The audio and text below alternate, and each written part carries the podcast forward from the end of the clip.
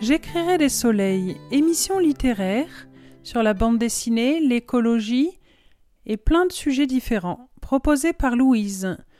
Ce sera plus ou moins mensuel.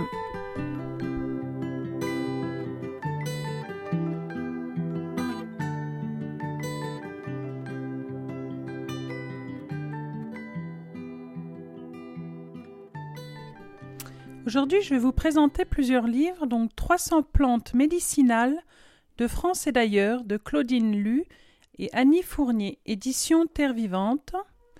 Après, on continuera avec 100 000 ans. Donc, c'est la revue dessinée de Seuil, écrite par Gaspard Dalienne et Pierre Bonneau, et dessinée par Cécile Guillard. Et on va terminer avec le livre Produits d'entretien pour toute la maison, écrit par Cécile Berge, Greenwashing du sol au plafond, plus 300 recettes et 100% naturel. Édition La Plage. Donc là, je vais vous présenter le livre 300 plantes médicinales.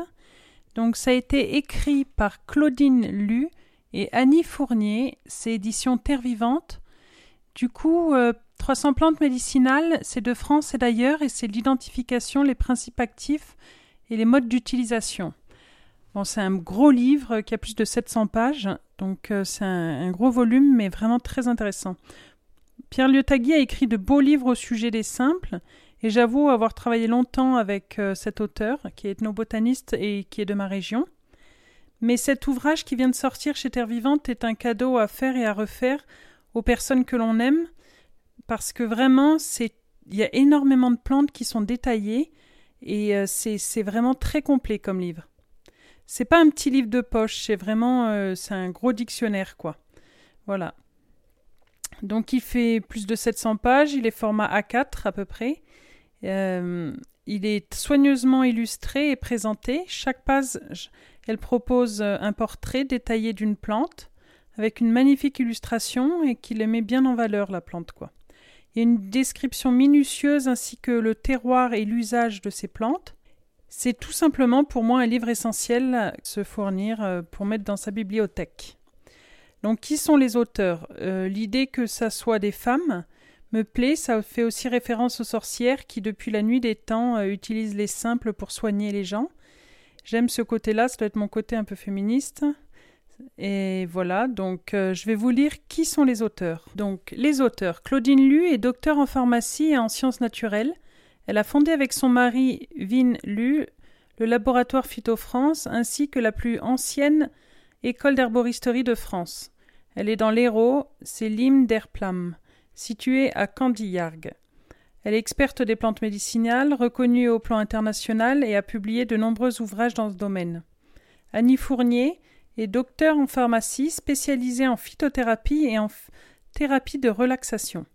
Elle travaille au laboratoire aussi de Phytofrance et anime des formations auprès de différents publics. Cet ouvrage a été écrit par deux docteurs en pharmacie et euh, l'une des plus grandes spécialistes françaises de phytothérapie, donc Claudine Lu.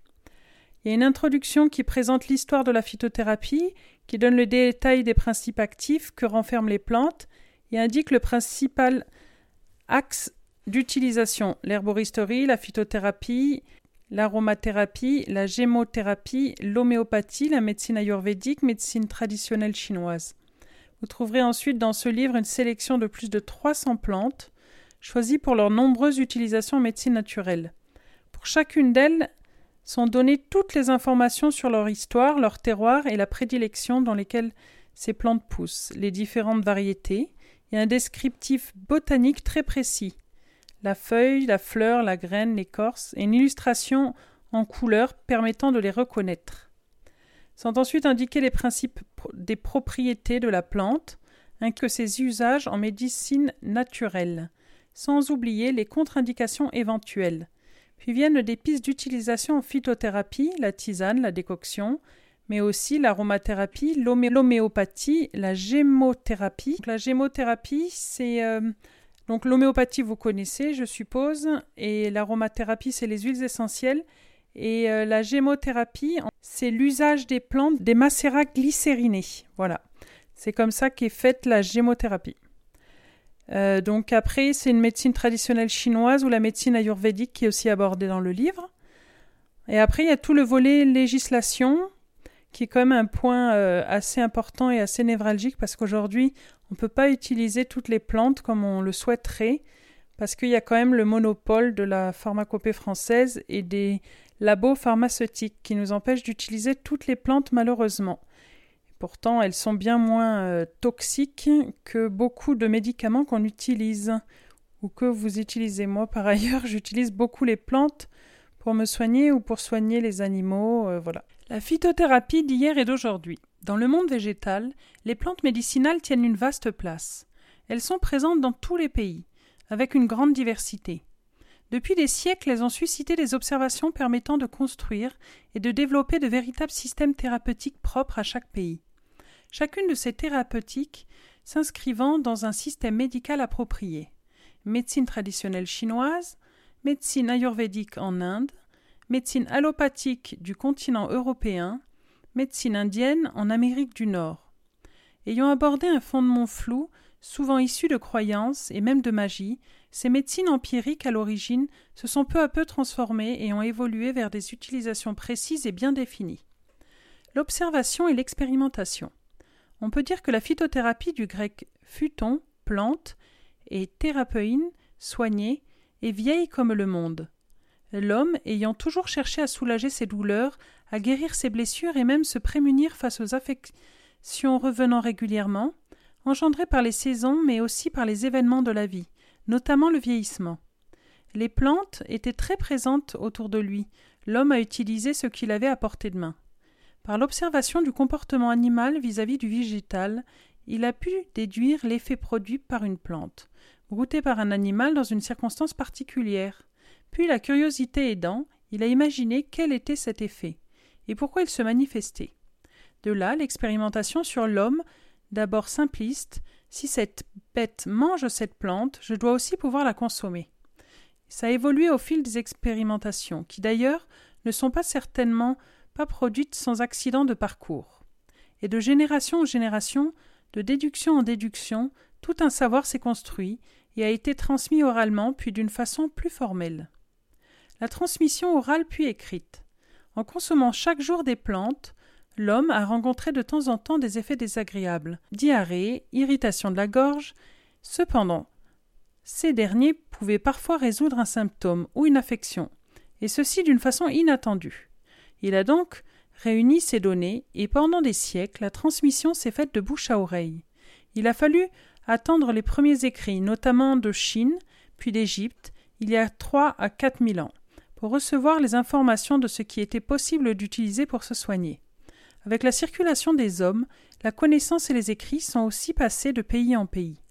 Des échanges ont eu lieu, et avec telle ou telle plante utilisée dans telle médecine et dans tel pays, il s'est établi une vraie matière médicale, avec des précisions plus ou moins déformées, et une utilisation qui a été peu à peu adaptée au pays d'arrivée. À travers les médecines grecques, latines et arabes, héritière des civilisations anciennes, le savoir des plantes médicinales et des remèdes végétaux n'a jamais cessé de s'enrichir. Notre flore méditerranéenne s'étend sur tout le pourtour de cette mer. Par exemple, la bourrache est utilisée aujourd'hui en France selon les recommandations de la pharmacopée arabe. Au fil des siècles, les médecins et les apothicaires sont devenus plus exigeants quant à l'innocuité des plantes en général. Ils utilisent des plantes toxiques. Ils ont étudié souvent par la simple expérience auprès du malade les dosages qu'il pouvait conserver pour l'avenir, lorsque le malade avait réagi positivement. La nomenclature botanique, mise en place par le botaniste danois Linné au XVIIIe siècle, a permis de nommer plus précisément l'espèce de plante qui était observée, et surtout d'assurer la reproductibilité des expériences faites au chevet du malade avec une espèce précise. Les grands empoisonnements au cours des siècles ont facilité la l'engrangement de tout un savoir sur les poisons et sur leurs effets. Il s'agissait bien souvent de poisons végétaux. L'écriture et surtout le développement de l'imprimerie à partir du XVe siècle a permis, un bond prodigieux dans la transmission des connaissances. Dès cette époque, il était possible de trouver des écrits précis sur les propriétés des plantes. La naissance de la phytothérapie moderne. Enfin, la recherche scientifique s'est installée, tout d'abord discrète et sans beaucoup de rigueur, aidant cependant à mieux connaître les plantes et leurs effets. Avec les recherches sur les méthodes de chimie analytique, il a été possible de préciser leur composition. C'est finalement au début du XVIIIe siècle et au XIXe siècle que la phytothérapie a acquis ses lettres de noblesse.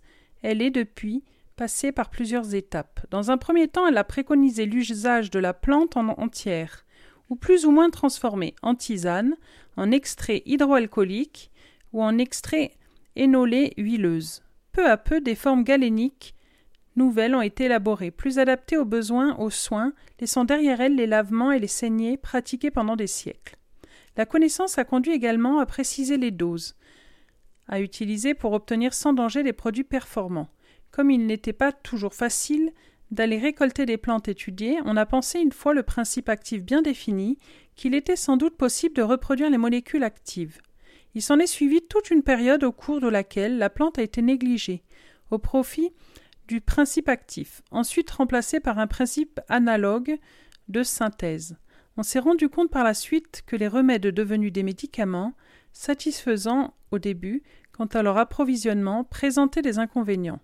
On a en effet découvert que l'actif naturel laissé au sein de la plante avait des effets beaucoup plus intéressants que l'actif isolé. Surtout ce dernier était synthétisé.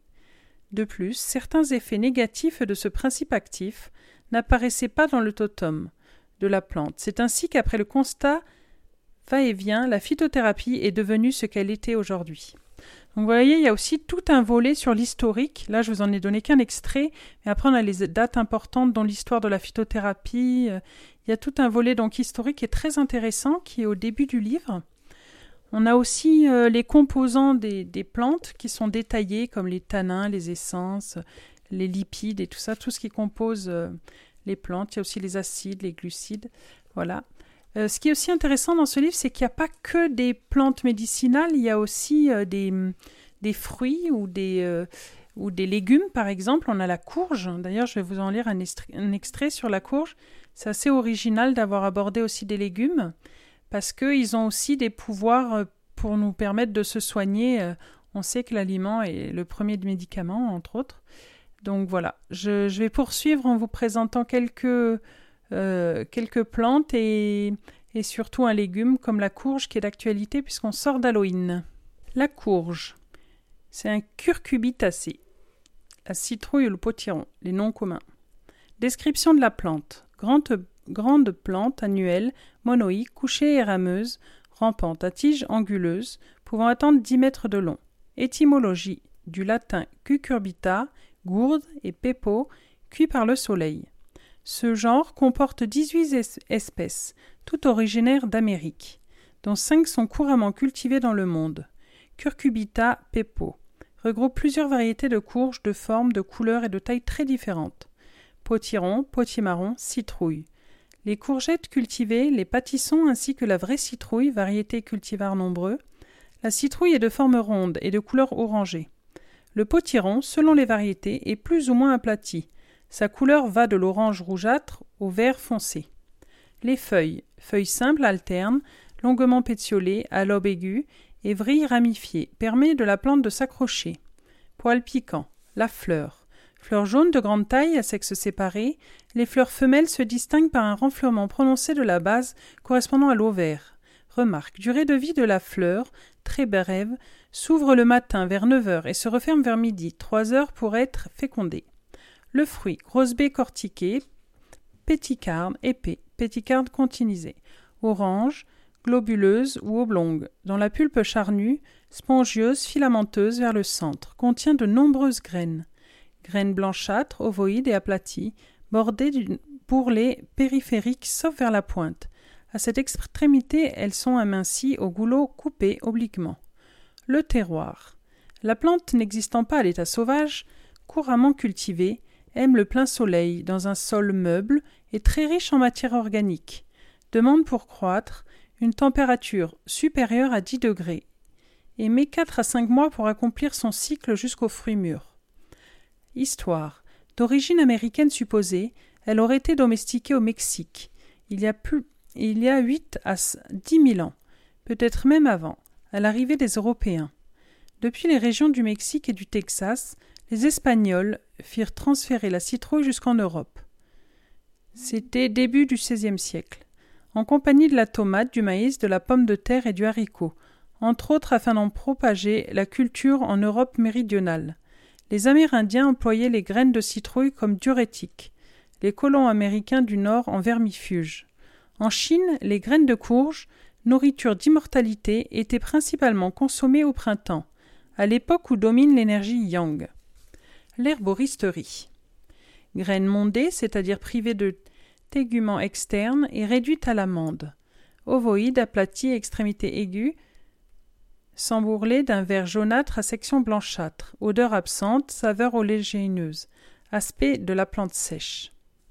Partie utilisée et récolte, en phytothérapie. La pulpe de la baie et les graines sont récoltées en automne. Principe actif majeur. La graine de courge, protéines 20%, acide aminé cyclique 0,4 à 0,8%, glucoside de stérol, scalène, lipides initialement isolés à partir des foies de squale, en petite quantité dans les huiles végétales comme l'huile d'olive ou autre, intermédiaire essentiel dans la biosynthèse du cholestérol, riche en cuivre, phosphore, potassium, magnésium, zinc et vitamine B. Huile de pépins de courge, acide linoléique, oméga 6, principalement 45%. Acide oléique, 10 à 50%. Acide alpha-linoléique, oméga 3, 0,1% et caroténoïdes. Propriétés principales et usages décongestionnantes, prostatiques, hypertrophie bénigne de la prostate, graines et huiles soulagent les troubles de la miction sans pour autant réduire le volume de la prostate. C'est un vermifuge aussi. Un antihypertensive et cardioprotectrice, apaisant, régénérant et cicatrisant cutané. La pulpe est utilisée fraîchement en cataplasme sur des brûlures. Sa décoction est calmante pour la colique car elle diminue l'inflammation. Mode d'utilisation et posologie. La graine, la poudre, la capsule d'huile, pulpe. Les graines de citrouille à raison de 320 mg par jour pendant au moins trois mois ont montré des effets comparables au palmier nain sur la réduction des symptômes urinaires et l'amélioration de la qualité de vie. L'huile, une à deux cuillères à soupe par jour, deux capsules de 500 mg par jour pendant deux mois. Ténia, c'est 30 g de, de graines pilées pendant trois jours. Recette utilisée chez la femme enceinte et chez l'enfant, car non toxique. Cependant, parfois efficacité insuffisante. Précaution d'emploi. L'automédication est risquée et déconseillée en cas de cancer de la prostate. L'homéopathie. En cas de nausée intense, immédiatement, après avoir mangé mal de mer, un des plus efficaces Ténifuge. Usage culinaire graines de cucurbitacées consommées telles quelles ou dans diverses recettes de salé. Légumes d'automne, d'hiver, très appréciés en potage, en tarte, en gratin notamment. Huile crue ne convient pas pour la cuisson puisque ses acides gras rancissent à la chaleur. Les fleurs sont comestibles farcies en beignets. Elle est le symbole d'une fête très célébrée en Angleterre et aux États-Unis, quoique d'origine celte, Halloween. Voilà, ça c'était juste la présentation d'un légume. Donc si vous voulez, c'est hyper complet, hyper détaillé. Et vous pouvez voir que ça a beaucoup euh, d'utilité, entre autres la courge qui est aussi utilisée dans, nos plats couramment l'hiver. Voilà, donc là je peux vous présenter encore euh, une, euh, une, autre plante médicinale. Donc il y a le chardon béni qui est aussi très intéressant. Mais là je vais partir sur quelque chose que vous pouvez utiliser en période hivernale, surtout après les fêtes. C'est le desmodium parce que ça nettoie le foie. C'est à usage, euh, c'est en interne. Souvent on l'utilise en, en poudre ou en petite capsule, ou alors vous faites des décoctions avec du desmodium. Vous pouvez le trouver en tisane. Donc desmodium, trèfle savane, madaming mandinka. Plante herbacée bisannuelle africaine, longue tige mince recouverte de poils fins. L'étymologie du grec desmos, lien, étamine soudée en faisceau, car la plante grimpe le long des troncs, car elle rampe aussi. Ce genre comporte environ 450 espèces de plantes, arbustes ou arbres, servant de fourrage pour les animaux. Seules quelques-unes sont employées à des fins thérapeutiques. Donc après, il y a le détail de la feuille. Je vais vous épargner tous les détails euh, qui sont euh, botaniques parce que c'est très complexe. Et on va du coup aller directement à la phytothérapie pour euh, savoir tous les usages du desmodium. Les feuilles et les petits rameaux sont la partie utilisée. La récolte. La plante est cueillie après la floraison à la fin de la saison des pluies. C'est à ce moment-là qu'elle convient le plus contient le plus de substances actives. C'est à ce moment-là qu'elle contient le plus de substances actives. Excusez-moi. Les principes actifs majeurs l'anthocyanoose et flavonoïde, l'alcaloïde isochilonéique. Bon, tout ça, c'est peut-être un peu chinois pour vous, donc je vais aller directement aux propriétés principales et l'usage. C'est un hépatoprotecteur très puissant et sans nocivité. Donc hépato, c'est le foie, c'est pour nettoyer le foie. Ictère, hépatite virale toxique et lésion du foie. Hépatite virale. Disparition de la fatigue et de l'ictère en une à deux semaines. Docteur Tuberi déclare avoir observé dans sa clientèle amélioration dans 70 cas d'hépatite C chronique et même quelques cas de disparition pure et simple du virus. Pouvoir régénérateur et récupération organique. Dans la plupart des cas, disparition extrêmement rapide des fatigues, maux de tête, manque d'appétit. Antitoxique, draineur des toxines. Après chimiothérapie souverain pour libérer les corps des substances toxiques accumulées, souvent prescrit avec succès lorsque le patient supporte mal certains toxiques, comme les peintures ou les solvants en cas d'intoxication par des métaux lourds ou abus de médicaments de synthèse. Antiallergique, sans doute à cause de l'usage d'antiasthmatiques, confond les guérisseurs ghanéens. Le desmodium a d'abord fait l'objet d'expérimentations dans le domaine de l'allergie, Utilisation traditionnelle divers les blessures avec des compresses, constipation en décoction. Décoction, c'est faire bouillir la plante. Convulsion, bain d'infusion. Herpès, toux et rhume, à et c'est aussi pour les ulcères, les vertiges. La décoction, gélule, poudre ou extrait liquide. 8 à 10 grammes de plantes sèches ou son extrait par jour pour un adulte. Des présentations beaucoup moins dosées de 5 ou 10 et parfois 20 peuvent avoir un intérêt comme complément alimentaire de confort, mais ne seront pas utiles dans les pathologies sévères. Durée du traitement nécessaire au moins trois semaines. Association conseillée le chardon-marie et le chrysanthellum. Chrysanthellum, c'est chrysanthème. Bon, c'est des chrysanthèmes particulières qu'on peut utiliser euh, pour la période aussi euh, hivernale. C'est des chrysanthèmes euh, médicinales. Hein. Voilà. Rarement rapporté, troubles digestifs, nausées, vomissements, diarrhée et déconseillé aux femmes enceintes par mesure de précaution. Ça, c'est les précautions d'emploi que je vous ai dit. Voilà, ça peut engendrer euh, des troubles digestifs, donc il faut être prudent aussi. Euh, autre utilisation, il faut l'utiliser pour les chèvres et pour les animaux. Voilà. Donc euh, moi, le desmodium, je vous le recommande. Il y a aussi le romarin, qui est un draineur hépatique, qui est très bien en hiver, et le radis noir, que vous connaissez sûrement. Donc c'est vraiment les plantes d'hiver où on fait beaucoup d'excès en général euh, avec les fêtes et les repas un peu plus gras, euh, voilà comme les raclettes et les choses comme ça. Voilà, donc ce livre est vraiment passionnant. C'est vraiment un livre que je vous conseille vivement, qui, qui est très complet et très précis. Et voilà, c'est 300 plantes médicinales de France et d'ailleurs, coécrit par Claudine Lu et Annie Fournier, édition Terre Vivante.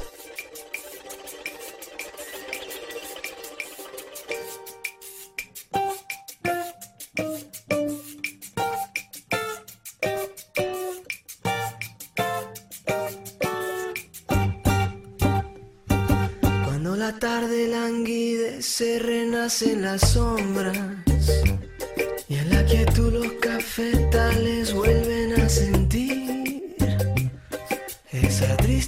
canción de amor de la vieja molienda que en el letargo de la noche parece gemir.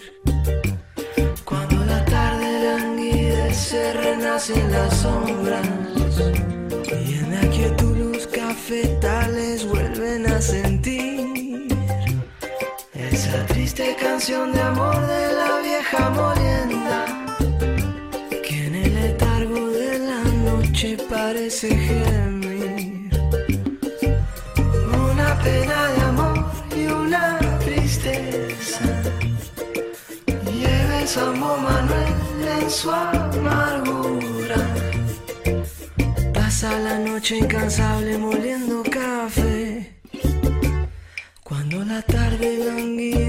renacen las sombras. Y en la quietud los cafetales de amor de la vieja molienda que en el letargo de la noche parece gemir.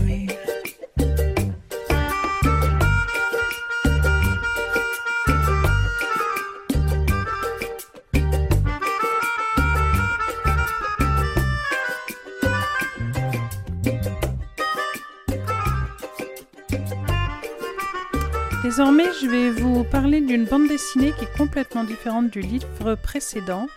Donc c'est 100 000 ans, Bure où le scandale enfouit des déchets nucléaires. Ça a été écrit par Gaspard Dalienne, Pierre Bonneau et dessiné par Cécile Guillard. C'est édition Le Seuil et c'est la revue dessinée. Donc cette BD a été écrite sous forme d'enquête de terrain sur les déchets nucléaires qui sont un des problèmes majeurs du nucléaire. Bure est une des luttes majeures à ce sujet car il est question d'y enfouir de nombreux déchets avec une protection qui laisse à désirer. La BD, elle parle de cette lutte qui a duré de nombreuses années et a mobilisé beaucoup de monde. J'ai déjà lu euh, pas mal de livres euh, de cette euh, édition, notamment de Gaspard Dalienne sur les mains, mains basses sur nos forêts. C'est un très beau livre sur l'industrialisation de nos forêts. Je vous invite à le lire. Il est aussi très intéressant. Donc c'est aussi pour ça que ce livre, j'ai voulu l'acheter parce que j'aime beaucoup cet auteur qui fait des enquêtes euh, très précises et très claires sur des problématiques environnementales. Bon, vous attendez pas à ce que ce soit un livre non partisan, c'est clairement un livre militant et qui parle du problème du nucléaire en France. Et euh, le parti pris est juste et je partage complètement celui de des auteurs, ils sont plusieurs. Je connais pas euh, Pierre Bonneau, il est spécialiste sur la question nucléaire et co-auteur de l'ouvrage et apporte des informations très précises aussi. Cécile Guillard, c'est la troisième personne qui a fait ce livre et c'est la dessinatrice. Elle a un très beau coup de crayon. Euh, je vous invite à, le lire et à voir. Euh, son dessin est très beau, quoi. Le Seuil est une édition assez engagée et la revue dessinée très agréable à lire. C'est une couverture assez souple et douce que l'on prend plaisir à lire euh, et qui se prend bien en main. C'est format A4. Voilà. Les journalistes ont vécu la lutte de près, donc ils savent très bien de quoi ils parlent, parce qu'ils ont été militants dans cette lutte, donc ils en parlent euh, dans la présentation que je vais vous lire. Cette enquête est l'œuvre de deux journalistes qui ont passé plus de deux ans près de Bure et ont pris part à la lutte. Ils assument donc un journalisme immersif et engagé. Leurs informations n'en sont pas moins fiables et vérifiées. Le récit étayé reconstitution et synthèse de plusieurs années de reportage et d'enquête. Ce travail repose sur des multiples témoignages et documents. Ce livre est aussi une œuvre de création portée par une autrice de bande dessinée avec toute la subjectivité que cet art peut impliquer. Donc il donne directement la couleur que comme je vous ai je vous avais déjà partagé. Depuis 50 ans, la filière nucléaire a bâti un appartement sans toilette. Maintenant, tout déborde une histoire du déchet nucléaire. L'industrie nucléaire a longtemps imaginé des solutions plus ou moins folles pour traiter ces déchets. Les brûler dans le soleil, les entreposer sur la Lune, les poster en orbite autour de la Terre, les ensevelir entre deux failles tectoniques sous-marines. Ils ont finalement été coulés dans les océans jusqu'en 1972, date de l'interdiction de cette pratique. À la fin des années 1980, une prospection a lieu dans différentes régions de France, et c'est finalement à Bure, dans la Meuse, que la filière nucléaire construit l'un des plus grands projets industriels d'Europe. Elle enfouira les pires rebuts de notre modernité dans 265 kilomètres de galeries taillées dans la roche argileuse, une superficie équivalente au métro parisien. Toutes dépassent l'entendement. Le chantier dura 130 ans et son coût est estimé à plus de 35 milliards d'euros. La roche est censée contenir la fuite de la radioactivité pendant plus de cent mille ans. Mais c'est sans compter la mobilisation des premiers concernés, les habitants de cette future poubelle d'État. Donc cent mille ans, vous avez vu, ça fait un écho au titre. Voilà. La radioactivité sera active pendant cent mille ans. Voilà. Gaspard Dalienne est titulaire d'un master d'affaires publiques. Il travaille dans un premier temps aux côtés de Cécile Duflot, au ministère du Logement avant de devenir journaliste. Il est l'auteur de Néo-Paysan, écrit en 2016, de Bure La bataille du nucléaire en 2017 et de Main bas sur nos forêts 2019, tous parus au seuil dans la collection Reporter. Pierre Bonneau est l'autre nom de plume d'Andrea Fuoro, co-auteur de Bure La bataille du nucléaire. Journaliste indépendant, il travaille sur les mouvements sociaux, criminalisation des luttes. Il contribue notamment à Reporter, Bastamag ou L'Humanité. Formé diplômé de l'école Estienne et de l'école de l'image de Gobelin, Cécile Guillard a publié en 2019 Vie de moche, scénario de François Bégodeau chez Marabout. Maintenant, on va se plonger dans l'écriture du livre, dans le cœur du livre, que c'est un extrait euh, d'un témoignage. Bertrand Tullier, docteur de sciences de l'Université de Rennes, Champagne-Ardenne, expert indépendant. Landra n'a anticipé aucun accident grave d'exploitation, mais il a déjà eu deux morts pour 1,6 km de galerie. Combien va-t-il en avoir pour 270 km En 2002, un autre ouvrier, Éric Joly, est décédé au fond d'un puits. À l'époque, le chantier avait été arrêté environ un an. Cette fois-ci, il n'a même pas été interrompu. En 2011, Bertrand Tuillier décortique les dizaines de milliers de pages de dossiers techniques et de l'Andra pour aller au-delà de la communication officielle. Selon l'Andra, CIGEO est conçu pour être sûr pendant sa construction, son exploitation et après sa fermeture. Pour convaincre l'agence, met en avant une couche géologique stable depuis plus d'une centaine de millions d'années, l'utilisation de matériaux non inflammables, des moyens de contrôle pour détecter leur dysfonctionnement, la prise en compte des la conception de tous les phénomènes qui pourraient remettre en cause la sûreté, séisme, érosion, instruction, etc. Je pensais que tout était sous contrôle. En réalité, c'était un château de cartes extrêmement fragile. Si Géo accumule les risques d'accidents industriels, d'incendies ou d'explosions. Mais on va y creuser des centaines de galeries comme dans un gruyère. L'argile est une roche friable et saturée en eau. Risque 1, une usine à hydrogène. Risque 2, la fragilité de la ventilation. Risque 3, l'incendie des colis bitumeux. Avec la corrosion, ces matériaux dégagent de l'hydrogène, un gaz très explosif. Quand il est concentré, la moindre étincelle peut provoquer une explosion. Pour prévenir ce risque, on va ventiler les galeries. Mais qu'est-ce qu'on fera en cas de panne ou l'incident? 18% des déchets que l'Andra veut enfouir sont enrobés de bitume. Ils dégagent une chaleur énorme et peuvent facilement s'enflammer. La couche argileuse, l'argilite de Cavallo oxfordien, où vont être enfouis les déchets, est en effet stable depuis des millions d'années. Pour éviter l'effondrement, on est obligé de soutenir les galeries avec des millions de tonnes d'acier et de béton. Risque 4. Pas de récupération des colis. Sans compter qu'à ce stade, l'Andra ne sait vraiment pas comment récupérer les colis endommagés. En cas d'incident, ce qui est fort probable, on n'a pas de solution. Soit on arrête la ventilation, le feu continue de se propager et l'hydrogène menace d'exploser. Si on détecte un incendie en moins de deux heures, ça reste sous contrôle, mais au-delà, c'est l'effet domino. La structure est en danger et la galerie sera contaminée. Soit on continue de ventiler, mais l'installation est alors condamnée. Les rejets qui contaminent l'air et l'eau risquent de se diriger ensuite vers le bassin parisien. C'est un Tchernobyl souterrain. Bon voilà, donc là, vous comprenez bien que c'est une grande inquiétude ce projet de Bure qui a commencé à, voir le jour d'ailleurs. Donc euh, voilà, c'est un peu la couleur du livre. Là, il y a plein de dessins en noir et blanc avec beaucoup de rouge et qui font des schémas très précis de comment est construit le tunnel et après les bacs qui vont contenir ces petits colis qui sont euh, riches en radioactivité. Voilà, donc euh, là, ça présente un peu la problématique. Après, on a tout un côté euh, sur les luttes qui ont été mises en place et je vais poursuivre là-dessus. Il y a aussi euh, tout un pan sur euh, le l'Andra en fait, qui mobilise énormément de moyens financiers pour manipuler la société et pour faire croire que son projet est, complètement inoffensif. Ils investissent même, pour vous dire, dans des écoles, ils font des, prestations pour les élèves, pour leur montrer euh, comme quoi c'est très bien ce qu'ils font. Ils abondent énormément les communes avoisinantes pour qu'elles mordent à l'hameçon et qu'elles cèdent du terrain. La SAFER est aussi impliquée par rapport à des ventes de terres.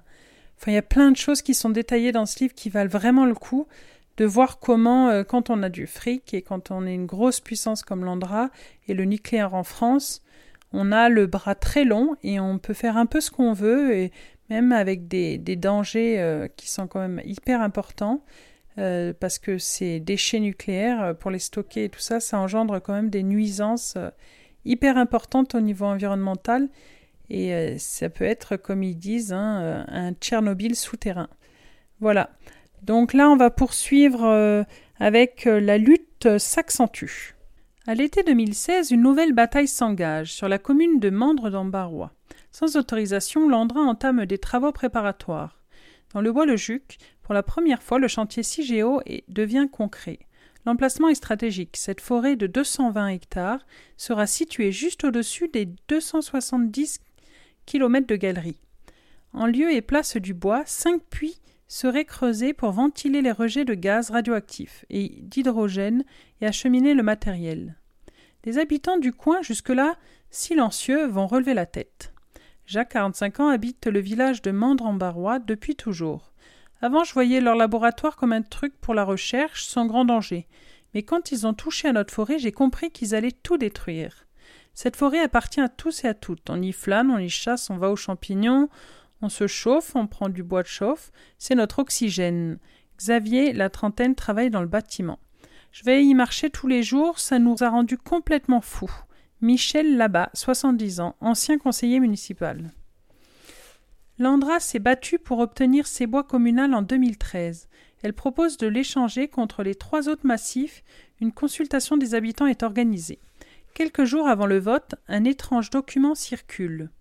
Landra s'engage sur la durée des travaux, environ 100 à 150 ans, à embaucher toutes les personnes désireuses d'y travailler. Pendant 100 ans, la rentrée fiscale annuelle pourra s'élever entre 500 000 et 1 million d'euros. Malgré ces promesses, la majorité des habitants refusent par 50 voix contre 35. Deux ans plus tard, à l'été 2015, nouvelle proposition d'échange. Le conseil municipal se réunit encadré par les vigiles de Landra. Le vote a lieu à 6 heures du matin à bulletin secret. Le bois est échangé par sept voix pour, trois contre et un blanc.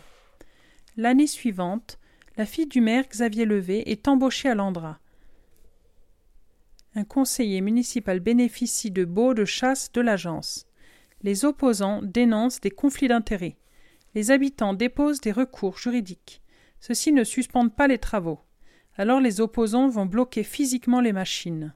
Le 18 juin 2016, sous couvert d'un pique-nique familial, une manifestation se transforme en occupation. C'est la première fois en 25 ans que les opposants occupent le terrain. Le bois Le Jucre devient le point de ralliement du mouvement. Chaque soir, une cinquantaine de personnes se réunissent pour préparer la suite. Le 7 juillet à l'aube, 150 gendarmes expulsent les occupants. Dix jours plus tard, des manifestants tente de réoccuper le bois, mais les forces de l'ordre tiennent la position. Andra, dégage, résistance et sabotage. Laissez-moi passer, je suis chez moi ici, c'est le chemin que je prends tous les jours. J'ai le droit d'être là. Michel là-bas, donc c'est le conseiller municipal. Un, deux, trois, allez. Début août, Landra est condamné pour défrichement illégal. Pour la première fois, les opposants gagnent au tribunal une guérilla juridique s'enclenche. Dans la brèche ouverte, des manifestants marche vers le bois et abattre plus d'un kilomètre de mur en béton. Tout va bien, vous êtes blessé? Non, c'est le plus beau jour de ma vie. Retranché dans son laboratoire, Landra panique. Les saisons passent, l'occupation de la forêt se poursuit. Des cabanes sont construites, des barricades érigées pour bloquer l'avancée des travaux. Donc voilà, après, euh, ils expliquent comment les gens se sont opposés et tout ça.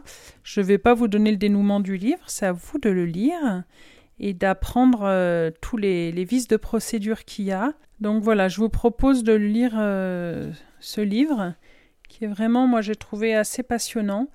Et donc euh, voilà, c'est très riche d'informations concernant une lutte qui a duré vraiment longtemps et qui a porté ses fruits, mais aussi qui a abouti à des, des défaites, hein, comme beaucoup de luttes mais euh, au moins ils se sont battus pour euh, faire reconnaître les droits environnementaux de cette euh, région et aussi d'expliquer aujourd'hui le problème du nucléaire et de ses déchets.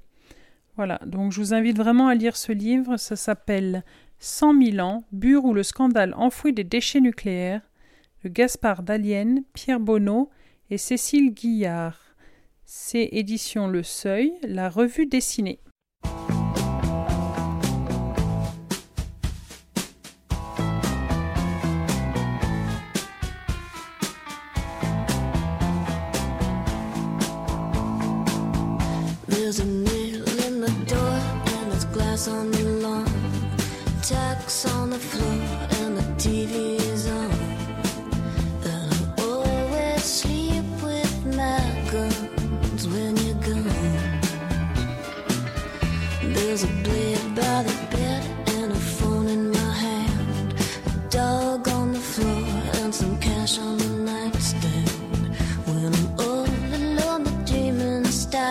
Maintenant, je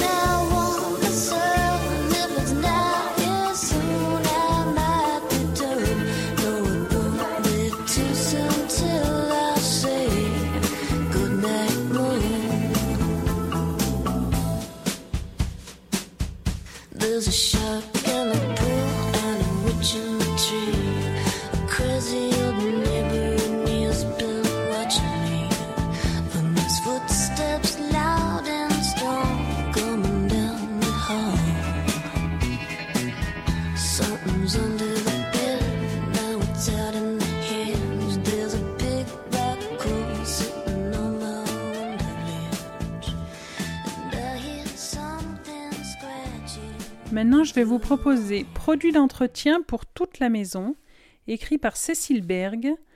Il y a plus de 300 recettes 100% naturelles. C'est édition La Plage.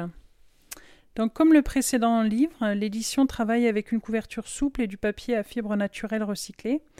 J'aime beaucoup euh, cette édition dont j'ai de nombreux livres parce qu'elle aborde comme terre vivante euh, le sujet de l'écologie et de l'environnement. Ce livre est justement une démarche zéro déchet pour faire vous-même vos produits ménagers.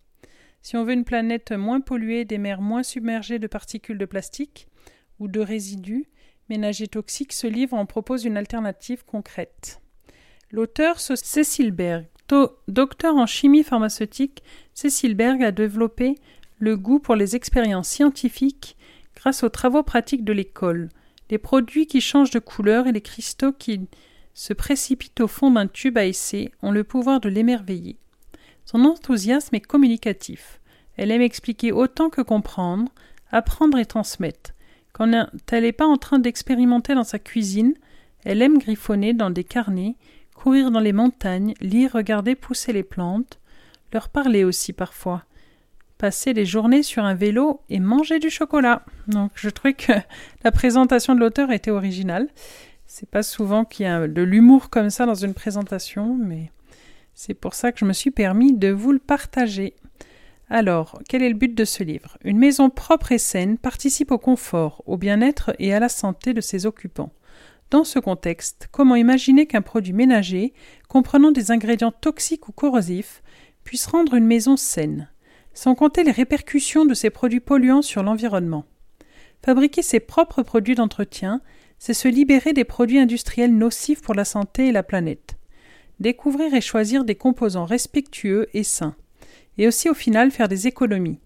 Car les produits de base sont peu chers, on peut les acheter en vrac pour limiter les emballages et les déchets.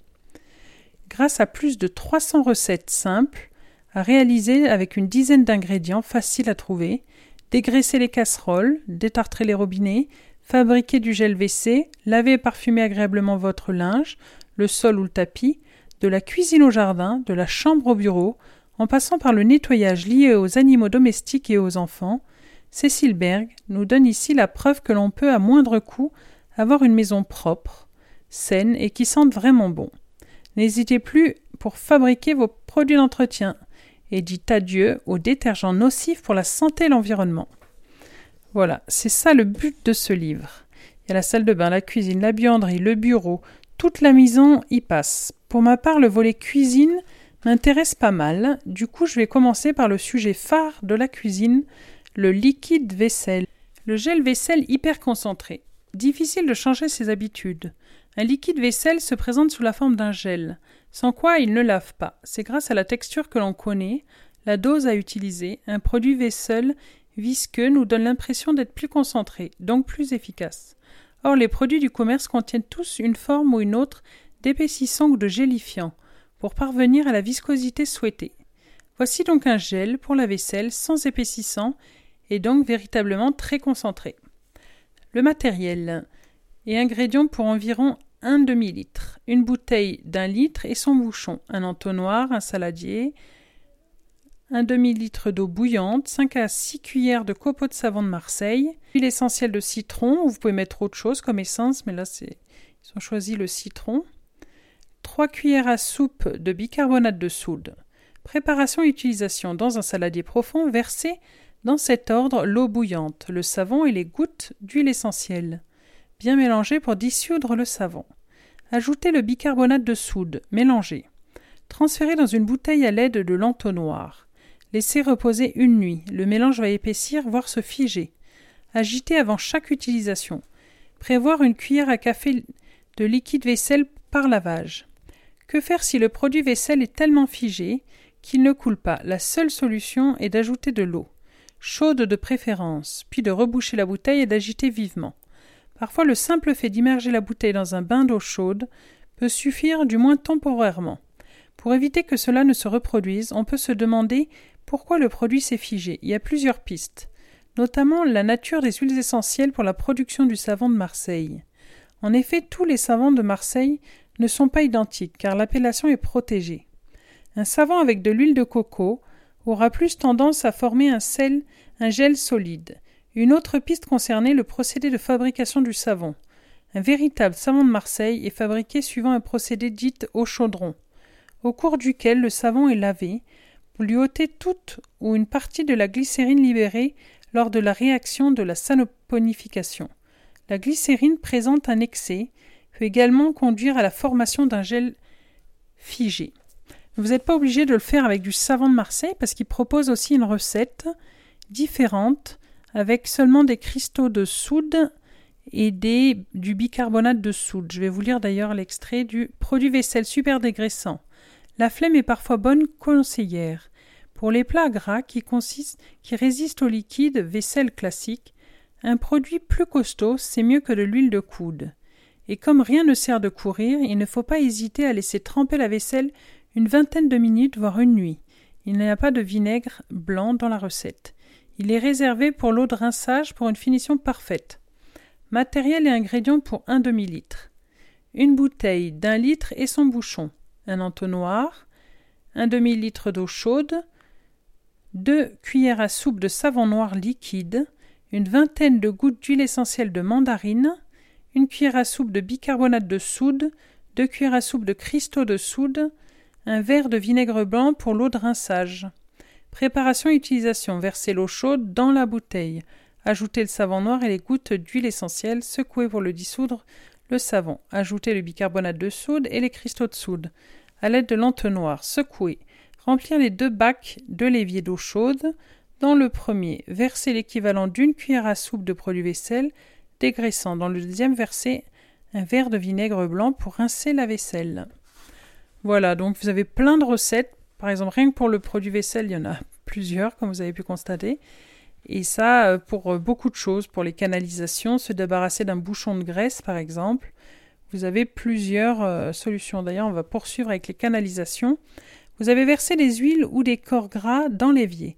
Alors qu'il était encore liquide, il est possible qu'il se soit figé dans la canalisation en refroidissant et soit responsable du bouchon.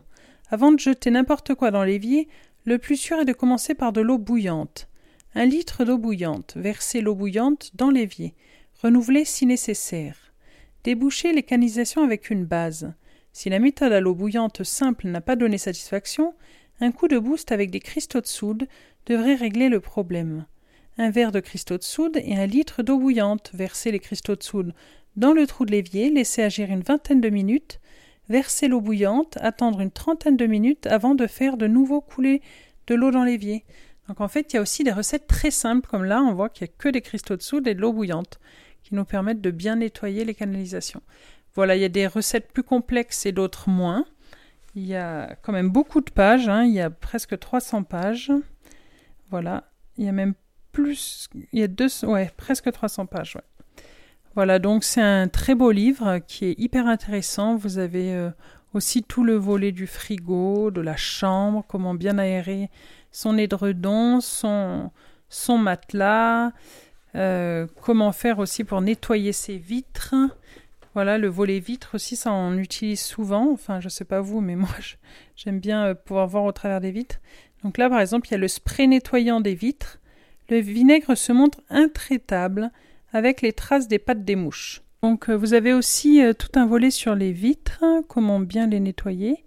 voilà, les surfaces vitrées, spray nettoyant pour surface vitrée à la fécule de maïs original. Donc vous utilisez des produits de la cuisine pour vous laver vos vitres. Fallait y penser quand même. Un miroir bien net et sans traces avec de la fécule de maïs. C'est une blague. Une surface de verre apparaît lisse à une échelle microscopique. Elle ne l'est pas ainsi. Quand on vaporise de l'eau sur une surface vitrée, elle se retrouve piégée dans les mini-aspérités. Les gouttes d'eau ont de plus en plus tendance à rester collées les unes aux autres par la force des liaisons hydrogènes. Les deux phénomènes participent à la formation de traces lors du nettoyage du miroir. C'est surprenant, mais l'ajout d'un peu de fécule de maïs dans le liquide pour nettoyer les surfaces vitrées joue le rôle de tensioactif qui rompt l'équilibre des liaisons d'hydrogène entre les molécules d'eau et laisse les surfaces vitrées propres et nettes. La fécule de maïs a tendance à se déposer au fond du vaporisateur. Il faut bien agiter avant chaque utilisation un vaporisateur d'un litre, un entonnoir, 100 ml de vinaigre blanc, 100 ml d'alcool à 70 degrés, 500 ml d'eau, une cuillère à soupe de fécule de maïs, 10 gouttes d'huile essentielle de citron. Placez l'entonnoir dans le goulot du vaporisateur. Versez tous les ingrédients dans le vaporisateur. Agitez. Vaporisez sur les surfaces vitrées. Frottez avec un chiffon ou microfilm. Séchez avec le chiffon ou du papier journal. Voilà, donc plein de bonnes idées. Moi, j'ai aussi aimé beaucoup le volet sur euh, les plantes parce qu'il y a un volet euh, comment oxygéner euh, les pièces de votre maison, mais pas que. La plante est aussi là, par exemple dans les salles de bain. Là, on était dans la salle de bain. Elle a un rôle particulier au niveau de l'hygronométrie. Donc, je vais vous lire les bonnes plantes qui sont utilisées pour les salles de bain, par exemple. Lutter contre l'humidité avec des plantes. L'atmosphère chaude et humide de la salle de bain constitue l'environnement idéal pour le développement des moisissures et des bactéries. Quelques gestes simples suffisent pour éviter que l'humidité ne s'installe durablement. Aérer si votre salle de bain est une pièce sans fenêtre. L'installation du VMC adéquate pourra compenser. Fabriquer un déshumidificateur. Installer des plantes. Oui, des plantes. On vous a dit et répété que les plantes apportaient de l'humidité aux environnements trop secs, c'est vrai, mais pas toutes. Les plantes tropicales en particulier jouent un rôle opposé. Le Spatatifilum, fleur de lune. Le Spatifilum demande un peu de lumière et peu d'attention. Il est capable d'absorber une partie de ses besoins en eau par les feuilles, ce qui en fait un excellent allié pour lutter contre l'humidité. Cerise sur le gâteau, il purifie l'air de certains polluants. Le camadoré. Camadoré prospère en milieu tropical et absorbe tout naturellement l'humidité par leurs feuilles. Leur entretien et leurs propriétés sont comparables à celles des fleurs de lune, le lierre. Le lierre pousse comme une liane tombante. Il peut être planté dans un pot en hauteur, ce qui représente un triple avantage. Il ne prend pas de place, vous ne risquez pas de le renverser et il va absorber l'humidité qui se forme et monter vers le plafond. Effet bonus, il éradique les moisissures en suspension dans l'air. La fougère s'épanouit elle aussi en milieu très humide. Elle peut réguler l'humidité dans toute la maison. Le Tilantia a beaucoup besoin de lumière. On la réservera pour les salles de bain avec une fenêtre. Elle peut se développer sans racines et possède la propriété d'extraire l'eau et les nutriments dont elle a besoin dans l'air ambiant. Voilà, donc il y a aussi euh, d'autres techniques, pas que des produits. On a aussi euh, comment faire avec euh, des vieilles chaussettes Ça va vous paraître fou, mais on peut faire avec des vieilles chaussettes qu'on n'a plus la paire, hein, qui sont, voilà, on appelle ça des éponges tawashi. Donc c'est une technique pour recycler les chaussettes, pas les chaussettes endommagées, mais les chaussettes où on n'a plus les paires. Voilà, donc avec une planche en bois carrée d'environ 20 cm, une règle pour mesurer et un crayon, 28 clous d'environ 3 cm de long et un marteau, et eh bien on va faire une petite éponge carrée avec. Voilà. C'est une technique euh, de recyclage. Voilà, donc ce livre est assez intéressant. On a beaucoup d'idées. Ça nous donne vraiment des idées pour changer euh, le quotidien dans une maison et d'utiliser des produits plus sains et d'arrêter de, nourrir les supermarchés, surtout dans ces périodes-là. Ça serait bien d'être plus autonome. Hein. Les périodes de confinement, ça permet aussi de réfléchir à nos consommations et peut-être de produire des choses plutôt que de les consommer. Voilà. Donc je vous propose Produits d'entretien pour toute la maison de Cécile Berg et c'est édition La Plage et il vaut 24,95 euros. Voilà. Et c'est un, un beau livre qui a presque 300 pages, 250 exactement. Voilà. Bonne lecture.